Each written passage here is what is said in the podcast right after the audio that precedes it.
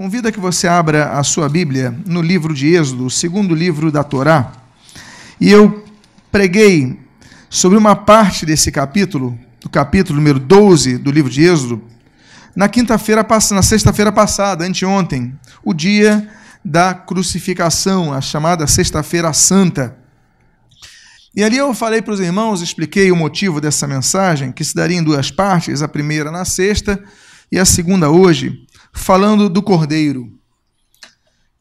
Jesus, ele se entrega como Cordeiro, porque para todo judeu era necessário o derramamento de sangue de um cordeiro. Derramamento de sangue que era um derramamento substitutivo. Em meu lugar ia um cordeiro. E assim era feito anualmente. Só que Jesus, ele é apresentado por João o Batista, ali em João capítulo 1, versículo 29, quando João diz assim: Eis o Cordeiro de Deus que tira o pecado do mundo.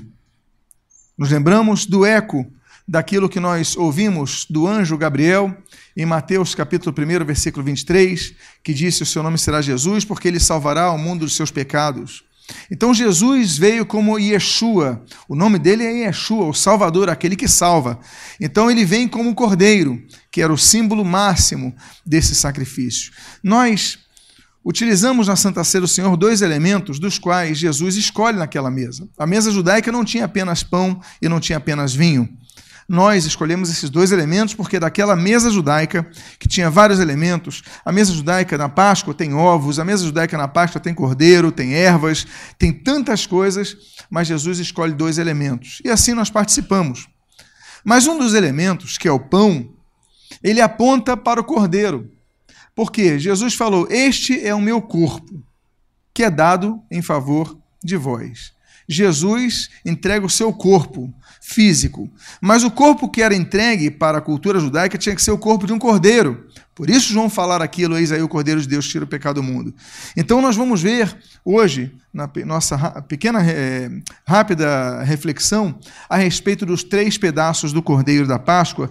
Eu convido a que nós então possamos ler o versículo 1 até o início do versículo 3 de Êxodo, capítulo 12. Todos encontraram? Tem também na tela o texto para você acompanhar. E registre então o autor sagrado. Disse o Senhor a Moisés e a Arão na terra do Egito: Este mês vos será o principal dos meses, será o primeiro mês do ano. Falai a toda a congregação de Israel, dizendo: Aos dez deste mês, cada um tomará para si um cordeiro.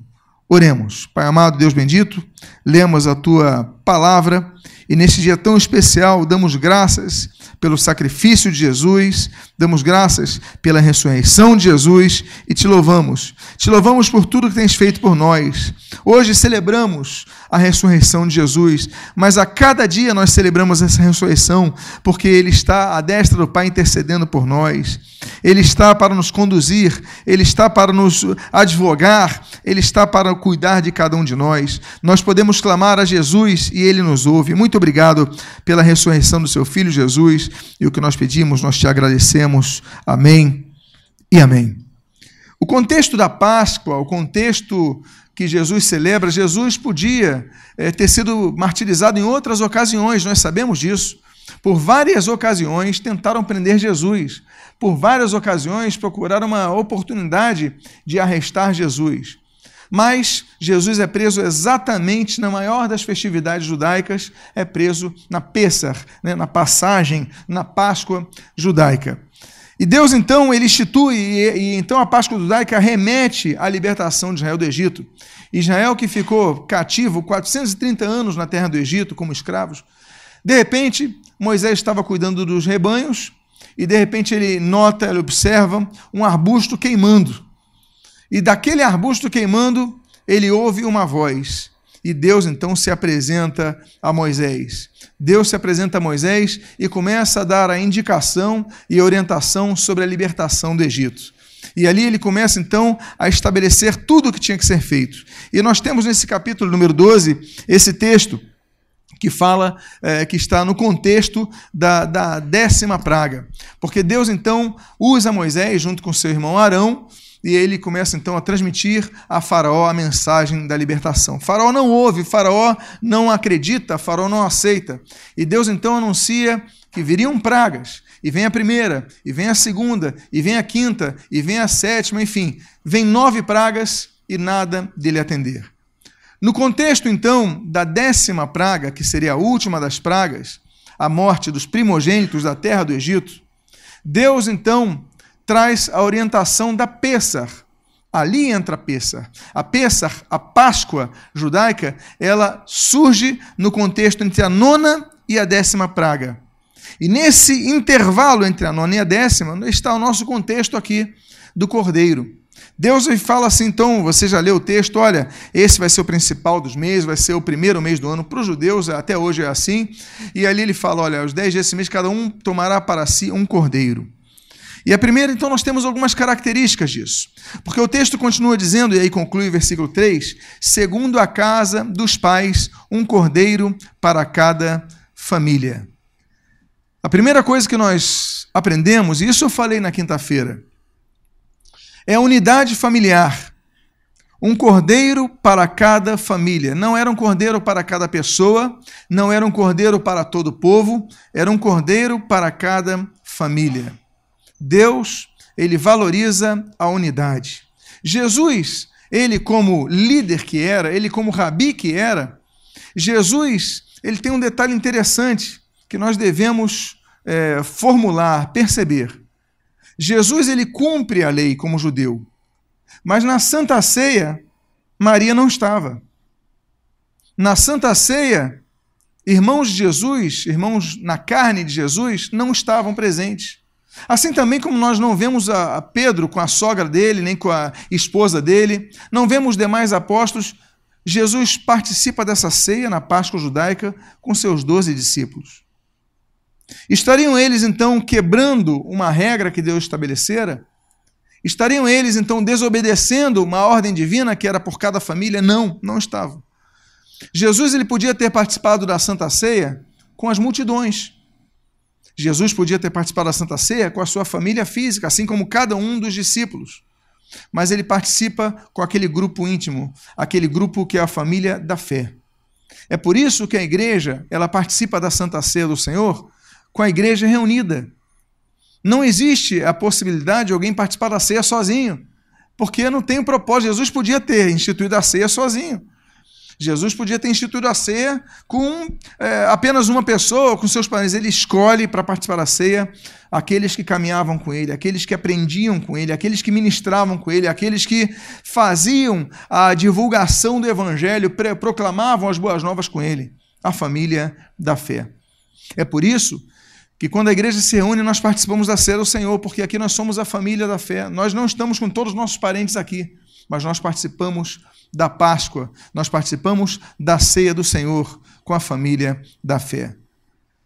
Nesses tempos em que nós vemos uma multidão de pessoas que se declaram pós-religiosos, cada vez mais nós vemos o crescimento nas pesquisas, e essas pesquisas de institutos como o IBOP, por exemplo, Datafolha e tudo mais, eles percebem que tem aumentado o número de evangélicos, Daqui a pouco seremos, já estamos praticamente nisso, em um quarto dos brasileiros. Mas também cresce o número de pessoas sem religião. Não sei quantos têm acompanhado essas informações. Né? Então, tem dois segmentos têm crescido: os evangélicos e os sem religião. E sendo que parte desses sem religião são pessoas que um dia já foram da igreja, mas saíram da igreja. Quando você vai nas redes sociais, você percebe o número de pessoas que militaram um dia na fé e hoje não querem nada com nada. São pessoas que abandonaram a obra do Senhor por muitos motivos. Desculpas sempre vão ter, a liderança, decepções, etc, etc. Mas a acomodação tem engraçado a nossa sociedade. O fato de pessoas não quererem lutar contra o pecado tem engraçado a nossa sociedade. E nós então temos visto pessoas que não seguem ao Evangelho, não estão em igreja nenhuma, só vão à igreja eventualmente. E daqui a pouco aquilo que nós criticávamos, nós começamos a perceber no meio evangélico. Porque no meio evangélico as pessoas criticavam os romanistas que só iam na missa, só iam no casamento, quando tinha um sepultamento, aí assistiam uma missa, e nós estamos entrando numa rotina parecida, não vamos mais na igreja para ouvir a palavra de Deus. Aliás, nem levamos mais a Bíblia nas igrejas.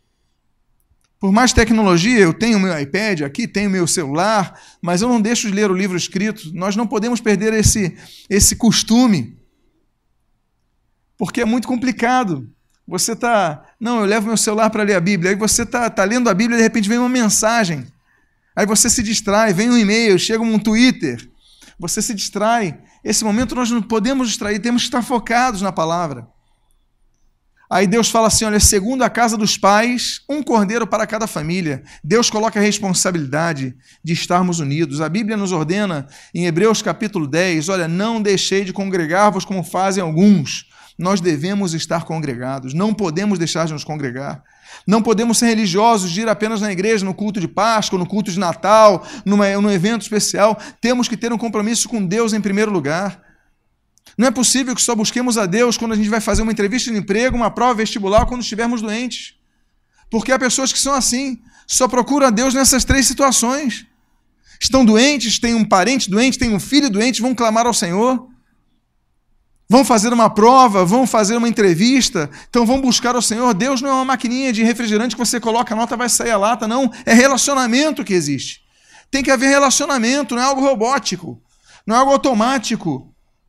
Deus quer estabelecer um relacionamento. Deus fala: olha, o cordeiro vai ser um por família, para que a família esteja unida. Na família unida, nós ouvimos, e às vezes ouvimos o que não queremos ouvir, mas precisamos ouvir. Ali, a família unida, ela se acerta, ela se ajusta. Então, a primeira coisa que nós aprendemos do Cordeiro da Páscoa é a unidade. Deus nos ensina a unidade. A unidade não apenas das famílias, mas a unidade da igreja. Há uma segunda coisa que nós aprendemos é que no texto, versículo 5, no seu início, a Bíblia diz assim: e o cordeiro será sem defeito. Aqui fica claro. Aqui fica claro o apontamento da substituição. Eu não posso ter alguém para me representar que seja pior do que eu. Eu não posso ter alguém para me representar que seja igual a mim, mas tem que ser alguém que seja melhor do que eu sou. E a Bíblia então nos ensina que houve uma pessoa que, como cordeiro, ele passou por todas as provas, passou por todas as tentações, como diz Hebreus capítulo 4, como diz é, 2 Pedro, como diz é, o autor é, de 1 Coríntios, a Bíblia fala ali em 1 Pedro capítulo 1, versículos 18 a 20 sabendo que não foi mediante coisas corruptíveis, como prata ou ouro, que foste resgatados do vosso fútil procedimento que vossos pais vos legaram. Dá uma pausa. Tem muita igreja que, no tocante a dízimos e ofertas, eles quase que ensinam que você é salvo por causa disso. Isso é uma heresia. Dízimo e oferta não salva ninguém. Ninguém é salvo por dinheiro, ninguém é salvo pelo que dá. Existe igreja, eu lembro que uma vez nós tínhamos uma igreja na África do Sul, tínhamos uma aliança ali, e um pastor que veio de uma, uma outra denominação, uma denominação neopentecostal, ele começou a colocar, não, coloque seu pedido de oração dentro do envelope da oferta. Eu falei, mas isso não pode. Você está induzindo as pessoas a que Deus vai ouvir a oração se derem uma oferta. Isso é mercantilismo, isso é, me permita um termo popular, malandragem. Isso é mau caratismo, não pode. E ele preferiu continuar assim, seguir o caminho dele e não continuamos juntos. Há pessoas que são assim. Mas a Bíblia é clara, olha, não foi por prata ou ouro que foste resgatados do vosso fútil procedimento, não é por dinheiro que nós somos salvos, é pela graça, é pela fé em Jesus. Mas o texto continua dizendo o seguinte: Vós pais legaram mais pelo precioso sangue como de cordeiro, sem defeito e sem mácula, o sangue de Cristo. Só houve um que não teve defeito nem mácula. A Bíblia nos aponta, por exemplo, em Mateus capítulo 4, que Jesus é levado pelo Espírito Santo ao deserto para ser tentado. A Bíblia cita três tipos de tentação, mas Jesus não foi tentado em três áreas. Lembra, os irmãos, foram 40 dias de tentação. E Jesus foi tentado em todas as coisas, como diz a palavra de Deus. Ele foi tentado na vida sexual, ele foi tentado na vida, na questão da, da, do orgulho, ele foi tentado tantas coisas mas dele não se achou dolo, nele não se achou erro. Jesus, ele passou tudo por amor a cada um de nós, para que pudesse nos representar. É por isso É por isso que a Bíblia diz que só há um mediador entre Deus e os homens, Jesus Cristo. Há um ponto depois de Cristo? Não, há uma vírgula. O texto diz assim: portanto, só um mediador entre Deus e os homens, Jesus Cristo, vírgula, homem. O mediador é Jesus Cristo, vírgula, homem. Porque como homem ele passou o que eu passo, o que você passa, o que cada um de nós passa, mas ele venceu. Então ele pode falar a Deus Pai, porque a Bíblia diz em 1 João capítulo 2, versículo 1, que nós temos um advogado perante o Pai, Jesus Cristo. Então é por isso que quando nós pedimos perdão, pedimos ajuda ao Senhor, Jesus é nosso advogado, ele fala: eu como homem sei o que ele passa, sei o que ele sente, e ele então pode nos advogar. Como é ruim quando você contrata um advogado que ele não se interessa pela sua história, que ele não entende a sua história, não é verdade? A pessoa não entende. Ele vai advogar sem alma, ele vai advogar sem, sem sentimento, ele vai ser artificial. Mas Jesus não. Jesus é o advogado que passou tudo que nós passamos. Então ele pode nos advogar perante o Pai.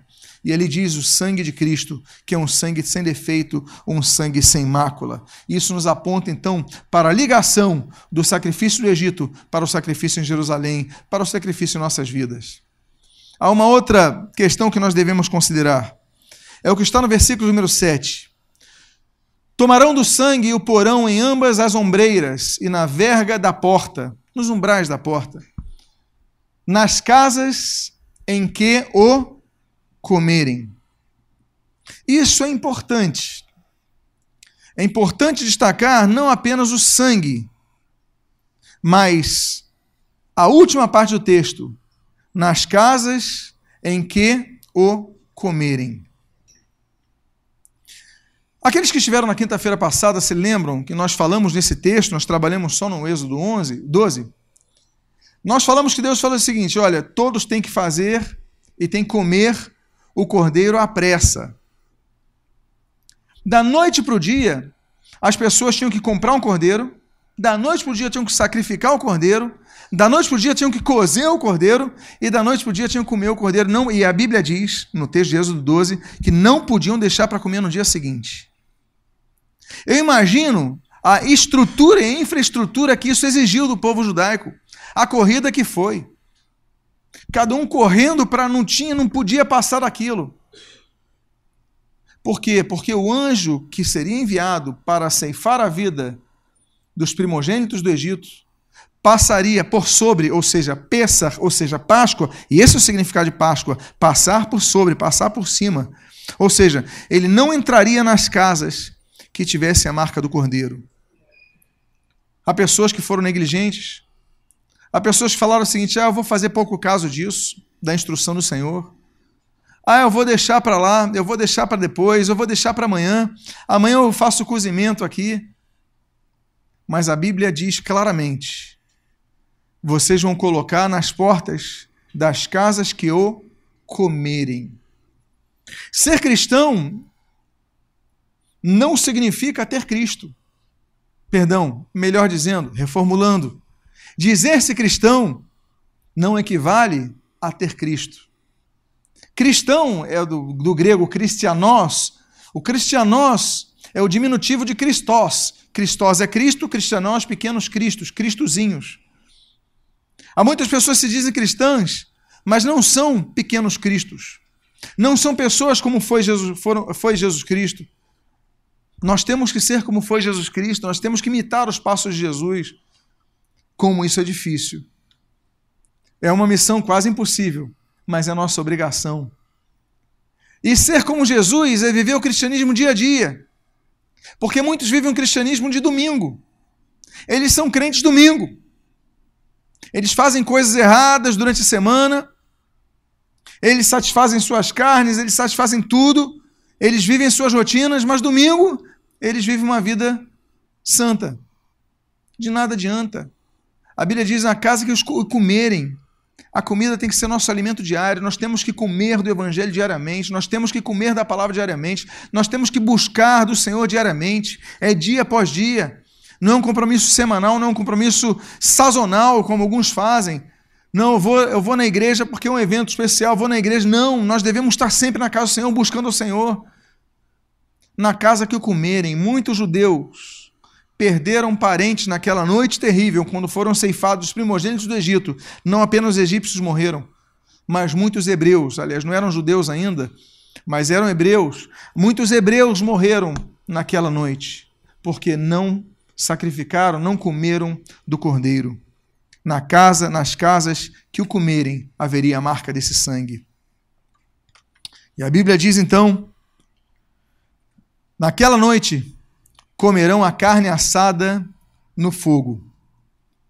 Todas as casas tinham, tinham fogo naquela época. As descobertas mais recentes mostram todos tinham fogo por dois motivos: alimentação e proteção contra o frio. Né? Então nós temos que entender que todas tinham um canteirozinho ali, um cantozinho onde acendiam fogo.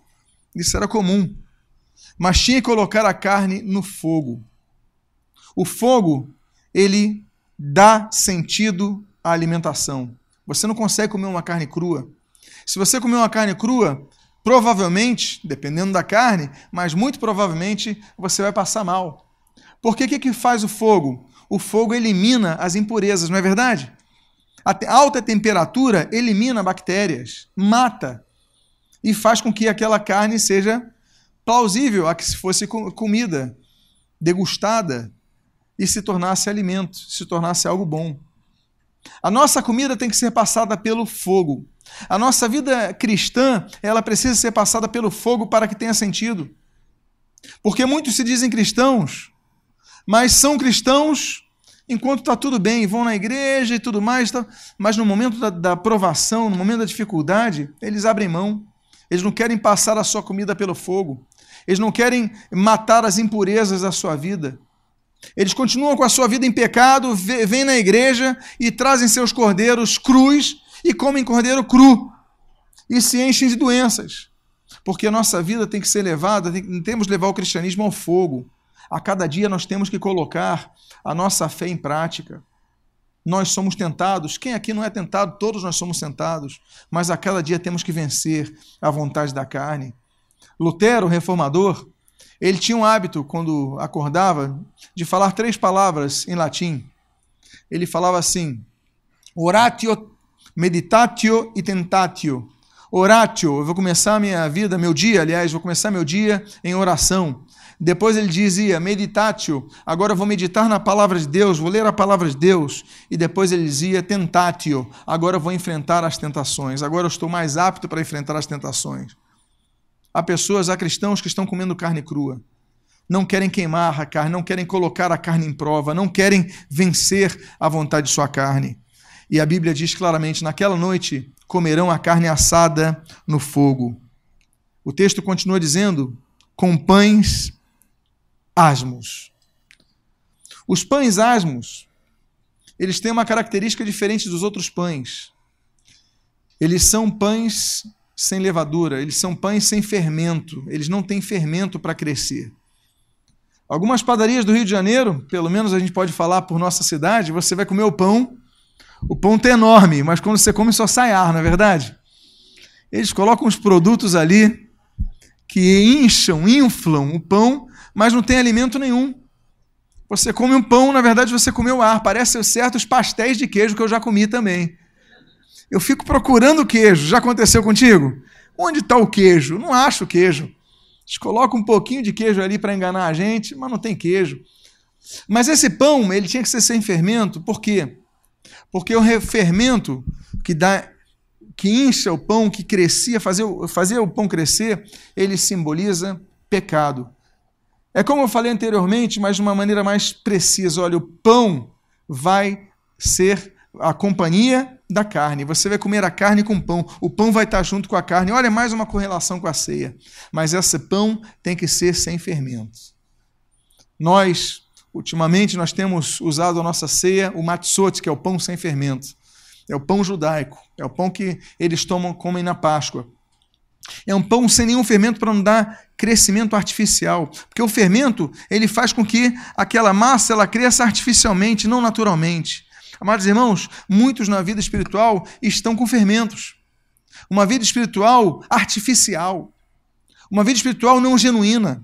Eles têm aparência de cristandade, mas não são. Eles louvam o Senhor, eles pregam, eles evangelizam, eles trabalham nos ministérios, eles cumprimentam a paz do Senhor. E algumas igrejas que exigem determinadas roupas dos seus membros colocam aquela roupagem, aqueles, aquelas, aqueles uniformes. Alguns usam uniformes, alguns usam padrões estéticos de cabelo, e você usa todo o formato de crente, mas a sua vida está podre. São pessoas, são pães com fermentos têm aparência de pão, mas são vazios. Têm aparência de pão, mas não tem nada que alimente. São pessoas que estão na igreja, mas são fofoqueiras, são intriguentas, são invejosas, são más. São pessoas que não têm nenhuma diferença do mundano. Vivem para o mundo, vivem para satisfazer a carne, não buscam a Deus na palavra de Deus, simplesmente vão nos cultos. Se dizem cristãs, mas são pão, pães com fermentos. A Bíblia diz: olha, para comer essa carne, você precisa ter um pão asmo, você precisa ter um pão sem fermento, você precisa se desinchar, você precisa tirar a sua máscara, você precisa ser uma pessoa mais humilde diante da presença de Deus. Deus exige que nós sejamos pessoas sem fermento. É isso que a Páscoa nos ensina. Não estamos celebrando a Páscoa? Páscoa não é chocolate, Páscoa é cordeiro. Páscoa não é apenas chocolate com embrulho e brinquedos dentro, que depois começaram a botar brinquedos. Hoje as pessoas compram, as crianças compram o ovo não nem pelo chocolate, mas pelo prêmio que está lá dentro. Mas o nosso brinde, o que vem junto com nossa carne, ele vem um pão asmo. Isso é a verdadeira Páscoa. Me desculpem se eu não estou falando dos chocolates. Eu sei que nós vamos comer chocolate daqui a pouco, eu sei que o pessoal vai se congraçar com as suas famílias, mas eu tenho que falar da verdadeira Páscoa, a Páscoa do Cordeiro, a Páscoa do pão asmo. A Bíblia continua então dizendo que não apenas havia pão asmo, mas para acompanhar havia um molho. Não é o molho chimichurri, o molho uruguaio, não é um outro molho qualquer que você coloca, não é um molho a campanha que você colocava na carne. O molho que acompanhava a carne era de ervas amargas. Ervas amargas. Meus amados, eu não sei quantos gostam de comer algo amargo. Eu, na minha infância, comia muito uma bala, e depois que me casei com a Cláudia, certo dia eu estava vendo ali uma balinha. É uma balinha preta, que se chama, vamos ver a condição da minha época. Bala de tá? Tá, mas quantos aqui gostam? Poxa, até me surpreendi aqui. Quantos aqui não gostam? Olha, até a minoria não gosta, porque ela é azeda demais. Não é verdade? Mas aquilo que é azedo, a gente vai se acostumando. Não é verdade? É bom. É coisa da minha infância. Você não vê isso vendendo no shopping. Eu vi um moço ali vendendo, eu falei, oh, eu quero isso daí. Aí voltei à minha infância, voltei aos meus tempos de criança. Pois bem, ervas amargas Deus, ele colocou ervas amargas porque junto ao cordeiro, muitas vezes, o que nos vem é mais trabalho. Porque existe uma existe uma, uma, uma falsa ideia que é transfigurada numa num slogan dizendo o seguinte: venha para Jesus e pare de sofrer. Mas Jesus ele falou o oposto. Ele fala: olha, vós sereis perseguidos por causa do meu nome. Jesus ele fala: no mundo tereis aflições. O que nos diferencia é o seguinte: ele diz assim, mas não temam, porque eu temi o mundo. Eu venci o mundo. O que nos garante, o que nos faz diferente dos outros, não é o fato de não termos problema, porque nós continuamos tendo problema, a não ser que sejamos mentirosos e hipócritas.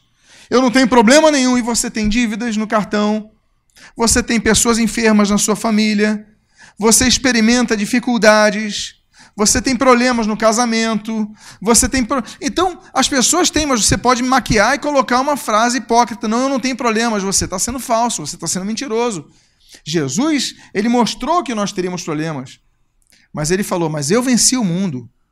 O que nos diferencia a paz que nós temos para lidar com os problemas, o que nos diferencia é o fato de nós podermos clamar a Deus e Deus, pela sua graça, poder intervir e nos tirar e nos livrar desse problema, porque Deus nos livra de tantos problemas, não é verdade?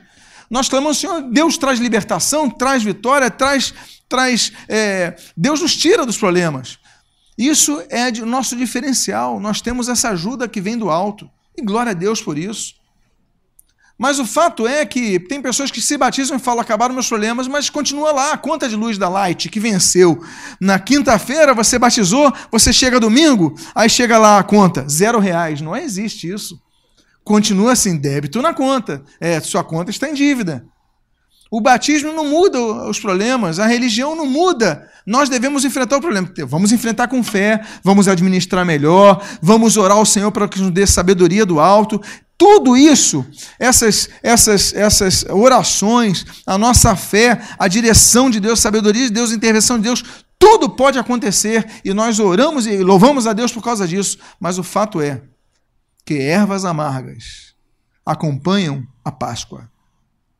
Os discípulos foram perseguidos logo depois disso.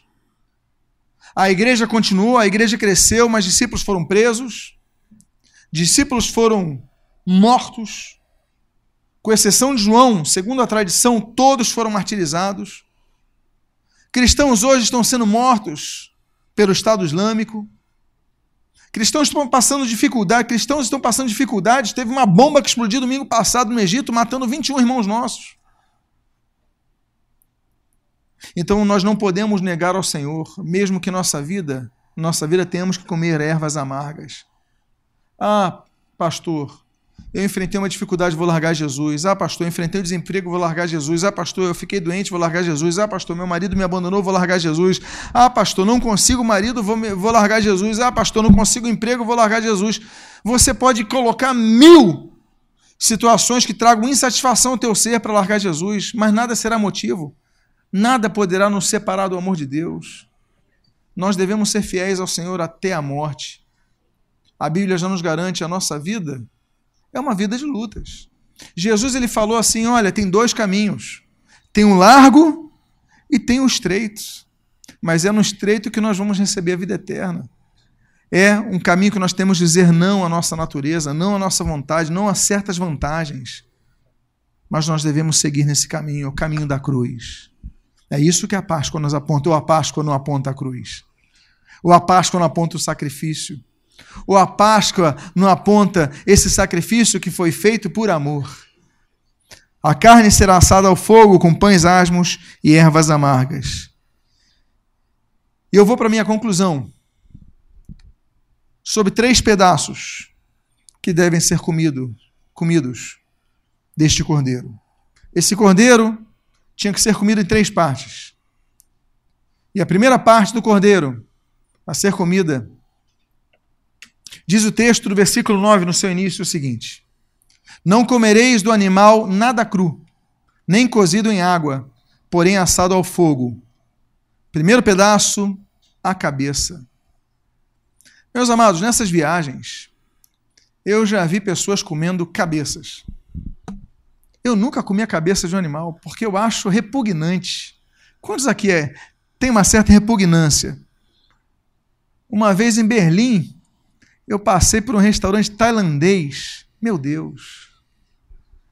Uma coisa é o franguinho assado que a gente vê na padaria todo domingo. É uma delícia aquilo. Mas outra coisa é você vê o frango com a cabeça. E o sujeito comendo a cabeça. Eu falei: o que, que tem de carne nisso?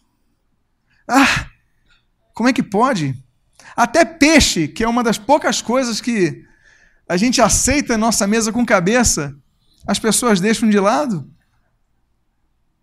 Mas os judeus comem cabeça do carneiro. E foi uma ordem divina para a Páscoa. A cabeça. A cabeça ela representa poder de decisão. Você não escolher poder de decisão, um poder consciente de decisão. Porque há decisões que nós tomamos com o coração, não é verdade? E a gente tantas vezes erra por causa disso.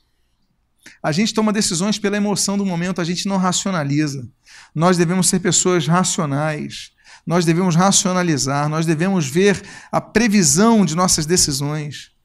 Porque quando tomamos só com emoção, às vezes a gente olha e. Mas devemos pensar, decidir racionalmente. Não ignoramos a emoção, ela é importante, claro que é importante. Mas não podemos ignorar a inteligência que Deus nos deu. Nós devemos tomar decisões em nossas vidas pautados não apenas na emoção, mas conscientes. Eu vou seguir a Cristo conscientemente por toda a minha vida. Porque quantos aqui num apelo levantam as mãos, vêm chorando e no dia seguinte estão no mundo, no dia seguinte saem da igreja, no dia seguinte nunca mais aparecem. Mas o apelo consciente, eu vou seguir Jesus, eu tomo uma decisão. É que nem quando alguém vai casar. Quando alguém vai casar, é uma decisão consciente. Não, eu vou casar, você vai no cartório, você passa por uma série de, de, de passos para tomar aquela decisão. É a carreira da faculdade, é um emprego, você toma a decisão, não é algo simplesmente emocional, você toma a decisão, vou fazer isso. Eu vou tomar a decisão, eu vou, vou no médico, aí o médico dá um, uma prescrição, você, eu vou tomar um remédio tal hora, tu, você coloca o alarme, tudo racional. A Páscoa de Cristo exige de nós inteligência, no sentido de nós nos comprometermos com Cristo não apenas pela emoção, ah, então se ele fizer isso eu vou seguir, se não fizer não vou seguir. Deus pode até dar prova a você, não estou falando que você deva fazer prova, mas você deve ter consciência, eu vou seguir a Cristo com a cabeça. Eu vou seguir a Cristo, é um conceito que eu tenho, eu vou manter-me fiel a Cristo. A primeira coisa que nós devemos comer nesse corneiro é a cabeça, nos lembrando que nós devemos ter consciência da fé que nós temos. Não apenas uma, um, é, emoções experimentarmos, mas consciência devemos seguir firmes com Cristo. O segundo pedaço do cordeiro, esse mesmo versículo continua dizendo a cabeça, e depois o texto diz o quê? As pernas. Há cristãos que não crescem. Há cristãos que não andam. Há cristãos que não se desenvolvem. A Páscoa nos ensina que nós servimos a Cristo, mas como crianças nós chegamos a Cristo sem conhecer muitas coisas do Evangelho, sem conhecer os rudimentos da fé, mas nós vamos crescendo, vamos nos envolvendo, nós devemos de, ter maturidade para crescer.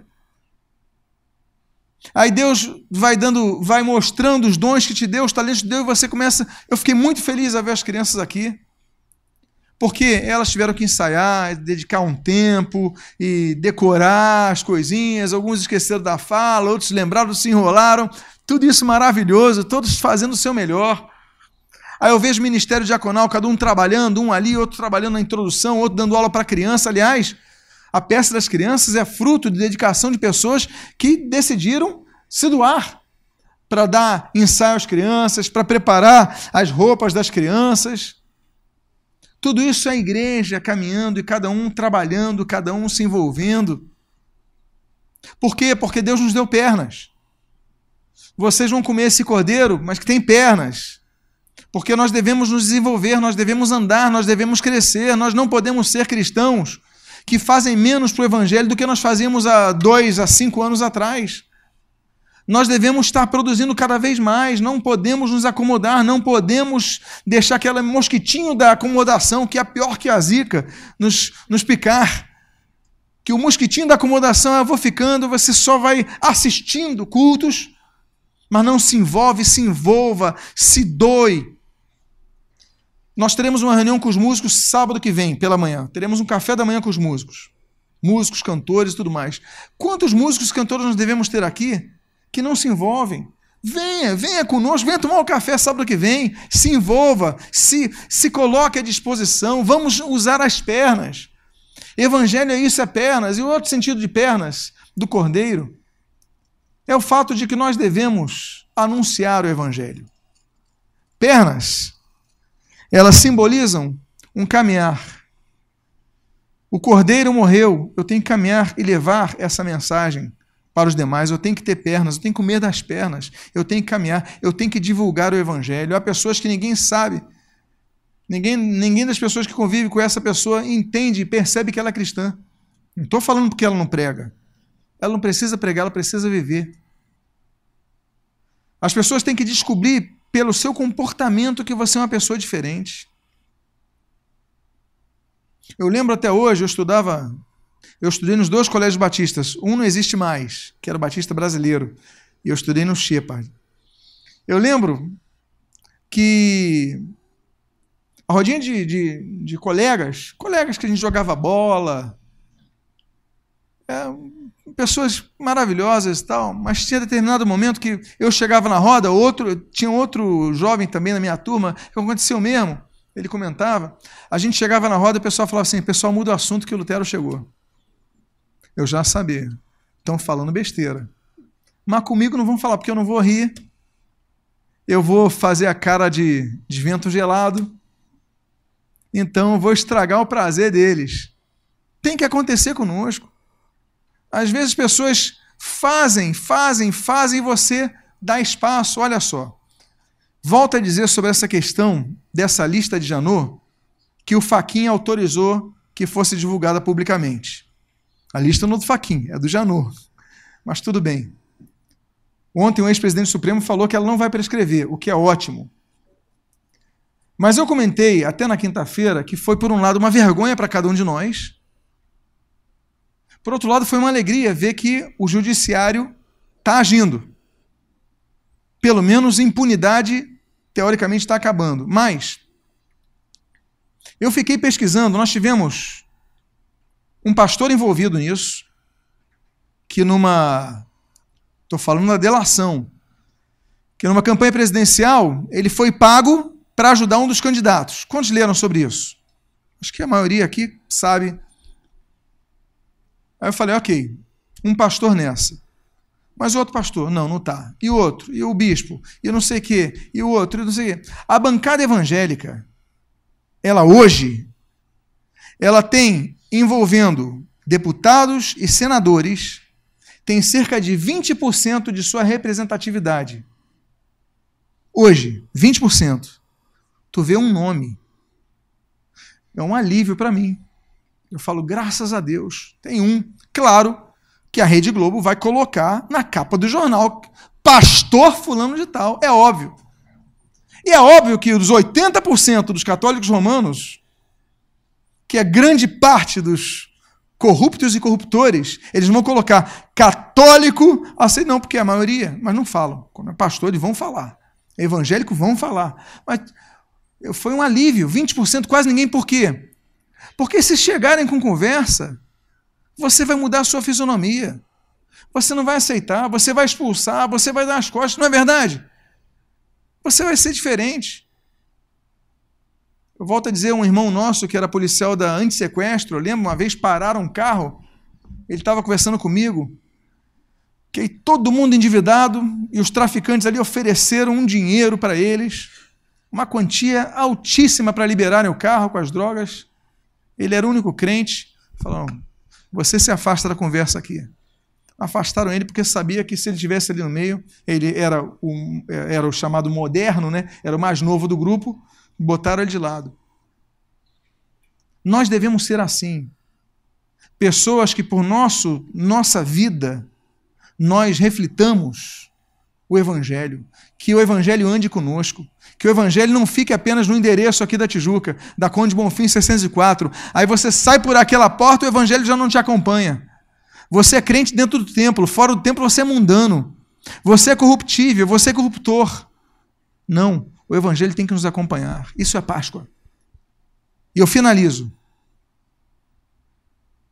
trazendo a última parte desse texto e diz: a cabeça, as pernas e a fressura, as entranhas. A fressura, as entranhas, para os judeus, era o símbolo das emoções.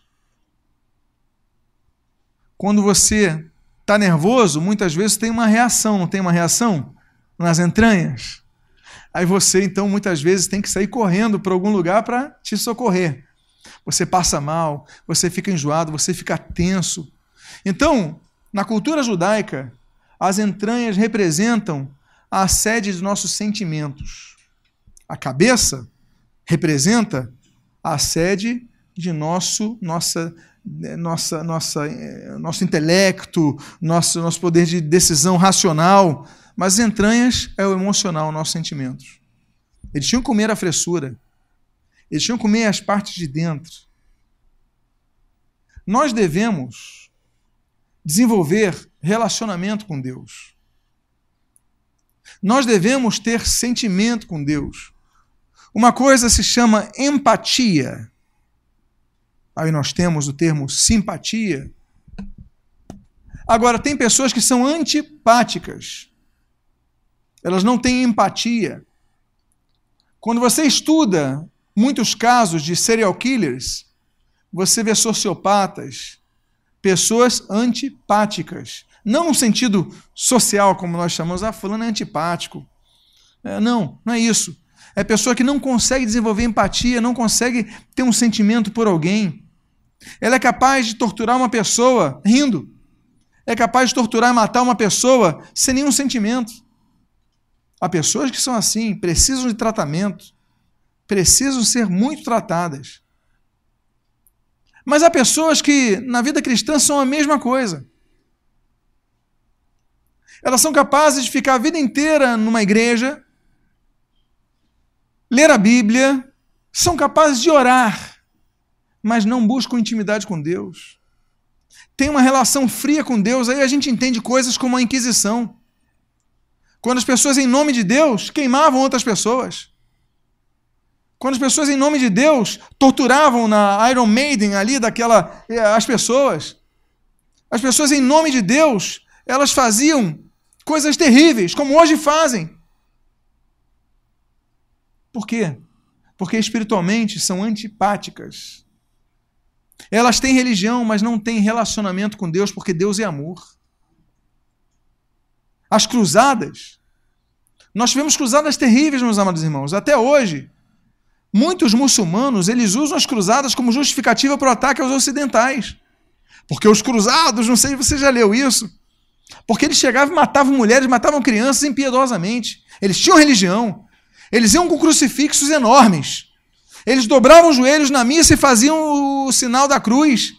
Mas matavam mulheres, crianças inocentes, fora da luta estupravam, faziam tudo de errado, mas estavam lá na missa certinhos, porque tinham religião, mas não tinham Deus.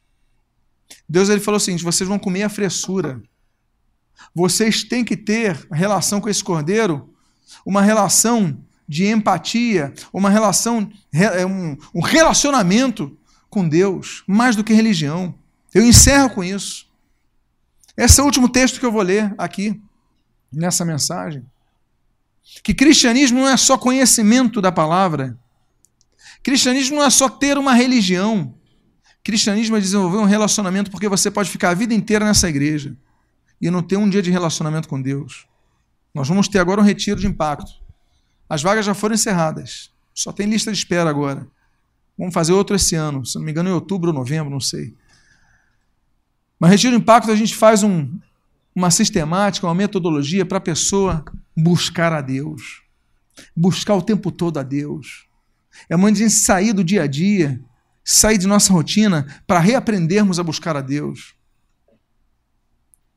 Eu muitas vezes entendo, ainda que discorde, muitas vezes entendo o surgimento dos monastérios. Eles se isolando para buscar Deus. Estavam errados porque Jesus mandou a gente trabalhar no mundo, trabalhar na sociedade. Não é se isolar da sociedade. Jesus pegava o barquinho, ia para o meio do mas depois voltava para atender as multidões. Nós devemos servir as pessoas, abençoar as pessoas aqui, mas devemos nos isolar de vez em quando para buscarmos a Deus. A nossa rotina nos deixa, volto a dizer, a questão da Bíblia. Eu não tenho nada contra, eu também tenho aplicativos da Bíblia no meu celular, no meu iPad, eu tenho aplicativos da Bíblia, é claro que eu tenho, eu uso. Mas, poxa, pelo menos na pregação, no, quando, Estou na igreja, eu levo a minha Bíblia no papel, porque aqui não vem nenhuma notificação, nada para me distrair, eu tenho que estar atento à palavra de Deus. Devemos comer a cabeça, devemos comer as pernas, devemos comer o nosso interior, a fressura, porque isso é comer da Páscoa.